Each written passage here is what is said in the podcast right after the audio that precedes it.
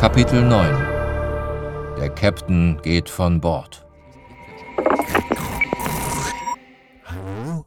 Sind wir drin? Ja, wir sind drin. Ja, äh, ihr wundert euch wahrscheinlich, wer sind diese Typen hier? Ich bin Daniel Hautmann, ich bin einer der, äh, äh, was bin ich eigentlich? Autor? Hier so, Autoren und, und Typen, der äh, Regie hier mitgeführt hat bei dem ganzen Stück. Und ich bin Bente Faust. Ich bin der Ururenkel von Jürgen Rickmers. Ich habe damals die Seekiste gefunden und ähm, ich bin hier Musikproduzent im Offia Tree Studio in Hamburg. Hier haben wir auch den ganzen Podcast aufgenommen und wir wollten noch einmal kurz persönlich Hallo sagen und uns auch bedanken bei den ganzen Leuten, die mitgemacht haben. Es haben nämlich an diesem Podcast insgesamt über 30 Leute mitgewirkt. Die haben geschrieben, geplottert, die haben sich Ideen ausgedacht, die haben recherchiert und in Archiven gewühlt. Und sie haben vor allem auch Musik eingespielt, Musik komponiert und mit uns aufgenommen.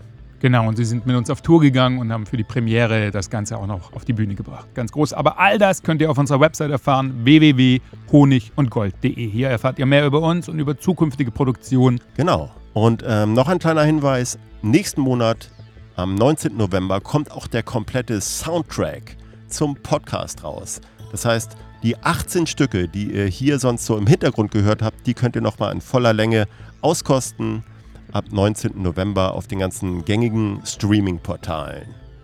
Jetzt aber viel Spaß mit der letzten Folge von Jürgen Rickmers. Durch die Stürme des 19. Jahrhunderts. Yeah!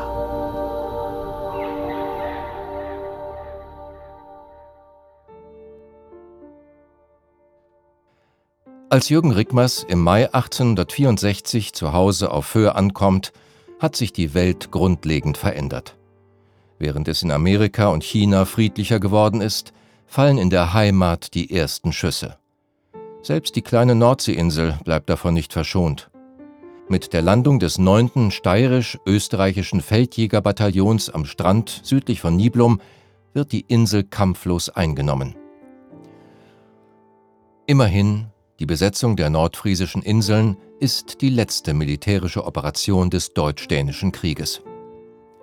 Von nun an patrouillieren preußische Gendarmen auf Föhr. Selbst in Jürgen Rickmers Dorf Süderende sieht man sie in ihren Uniformen herumstolzieren. Die Haltung der Schleswig-Holsteiner war zwiespältig. Deutschgesinnte feierten bereits 1864 die Befreiung vom dänischen Joch. Und sagt, meine Herren, ich kann Ihnen stolz verkünden, Föhr ist befreit. Und daraufhin meldete sich Christian Dietrich Rodos aus Süderende sofort und sagt, mit Verlaub, Herr Major, befreit von was? Perfekt wird der Hohn, als der preußische Adel mit seiner Gefolgschaft auf der Insel einfällt, um die Sommerwochen an der Nordsee zu verbringen.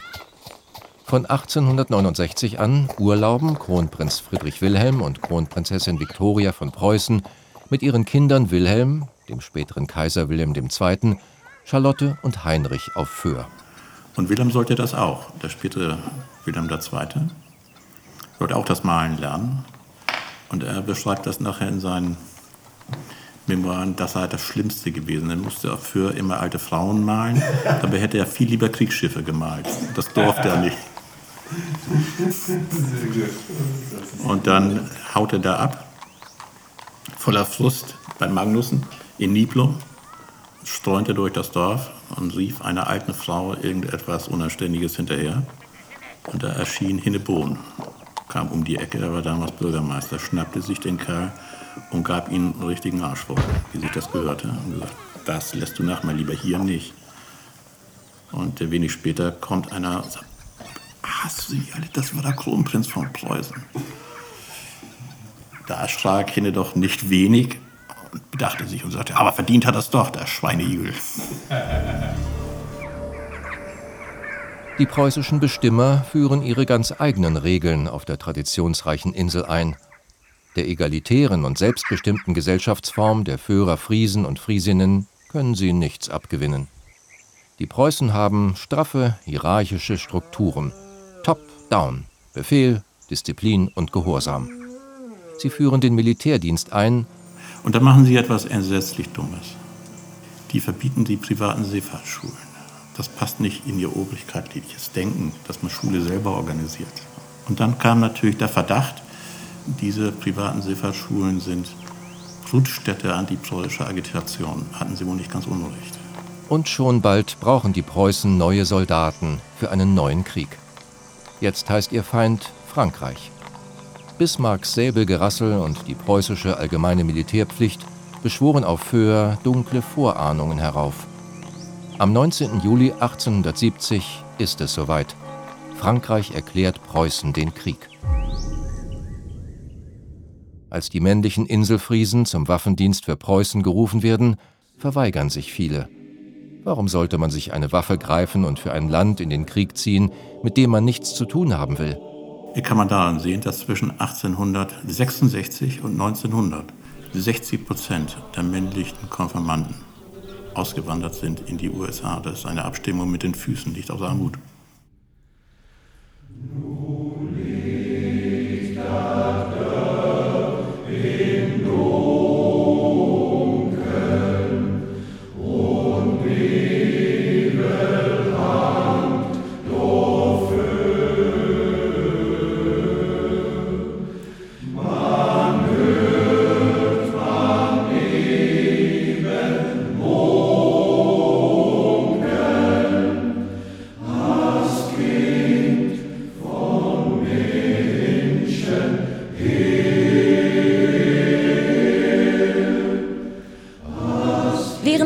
Führer und Führerinnen ihre Heimat verlassen, bleibt Jürgen Rickmers auf seiner Insel und richtet sich nach Jahren der Abwesenheit ein.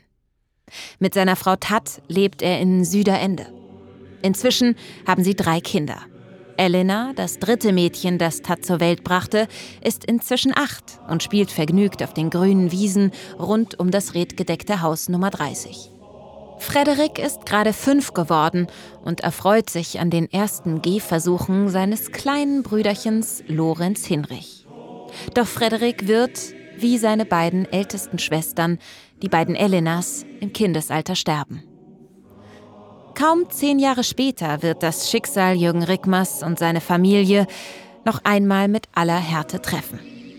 Ehefrau und Mutter Tat stirbt am 9. November 1883 im Alter von nur 54 Jahren an einem Krebsleiden in Süderende. Hier wurde sie als jüngste von neun Geschwistern geboren. Sie wird als feinsinnige Frau mit einer Gabe zum Geschichtenerzählen in Erinnerung bleiben.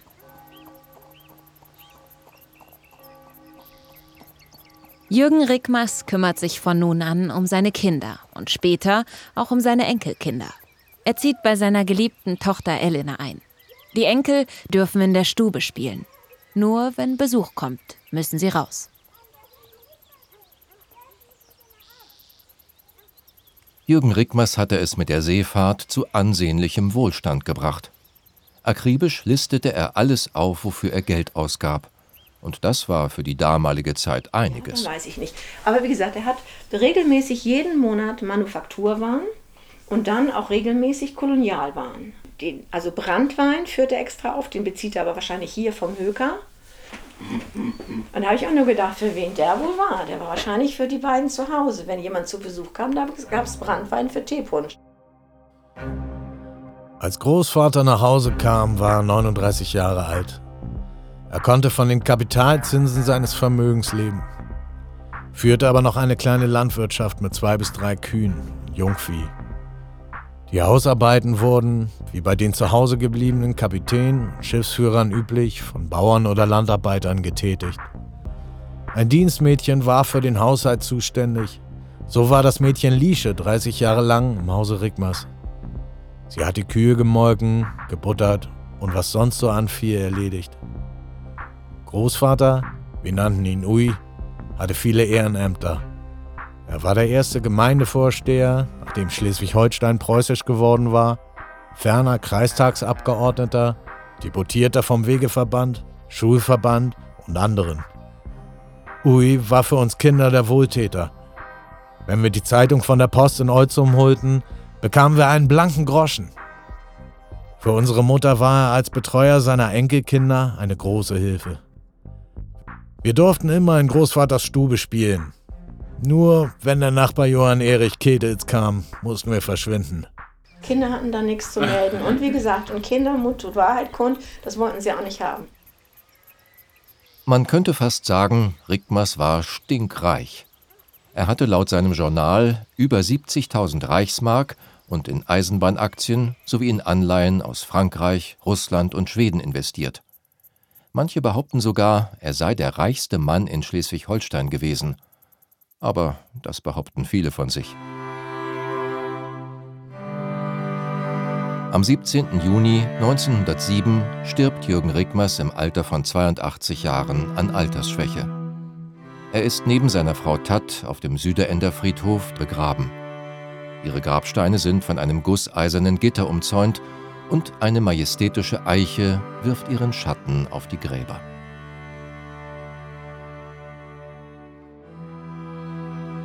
Einer der Enkel, die den abenteuerlichen Geschichten von Jürgen Rickmers in der guten Stube oft lauschten, ist Johannes Jensen. Ich war damals 15, als mein Großvater Jürgen Rickmers starb. Er war für mich und meinen Bruder das Vorbild und es war mein Wunsch, so zu sein wie Großvater. Ich kann mich noch gut seiner erinnern und werde noch einige Begebenheiten aus seinem Leben berichten. Onkel Hannes hat tagelang gesessen in dem alten Teil, nicht? westlich von der Haustür, links von der Haustür mit Jürgen Rickmers und hat alles aufgesogen, was er ihm erzählt hat. Mhm. Das meiste davon hat er mir auch weitergegeben. Okay. Als Hochzeitsgeschenk für seinen Sohn Lorenz Hinrich Rickmers, den sie nur Louis Hinne nannten, und dessen Frau Ella Rosine Früdden, ließ Jürgen Rickmers ein stattliches Haus in Süderende bauen. Auch Lorenz Hinrich fährt später zur See und verbrachte einige Jahre in New York. Genau wie seine Söhne und wie viele der Inselfriesen und Friesinnen, die in New York sesshaft wurden und sogenannte Delis, Delikatessen-Stores mit frischen Lebensmitteln in Manhattan oder Brooklyn betrieben. Das Deli-Store-Geschäft, Delikatessenläden, mhm. waren in New York ja über Jahrzehnte lang fest in Führerhand. Es gibt ja keine Familie auf Föhr, die Verwandte in Amerika hat, die nicht einen Deli-Laden hatten. Und ich kann mich sehr gut daran erinnern, als ich ein kleiner Junge war, nicht alljährlich zu Weihnachten gab es das sogenannte Amerika-Paket. Und wenn man das auspackte, das war voll von, äh, von, von, von Waren aus dem Deli-Store. Nicht? Und äh, Jeans und so. Und äh, zwischen Weihnachten und Neujahr liefen überall im Dorf so kleine Amerikaner rum. Wir sahen aus wie kleine Amis.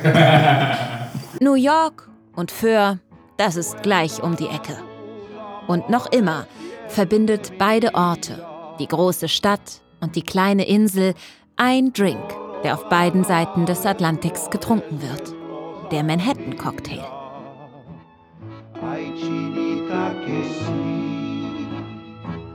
Ay, quédame tu amor, que vente conmigo, chinita. A vivo yo.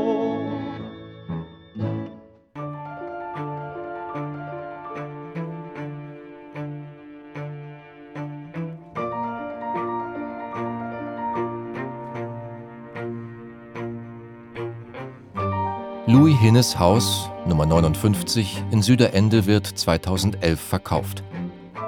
Als der Hausstand aufgelöst werden soll, hilft Bente Faust, einer der Ururenkel von Jürgen Rickmers, den Dachboden auszuräumen.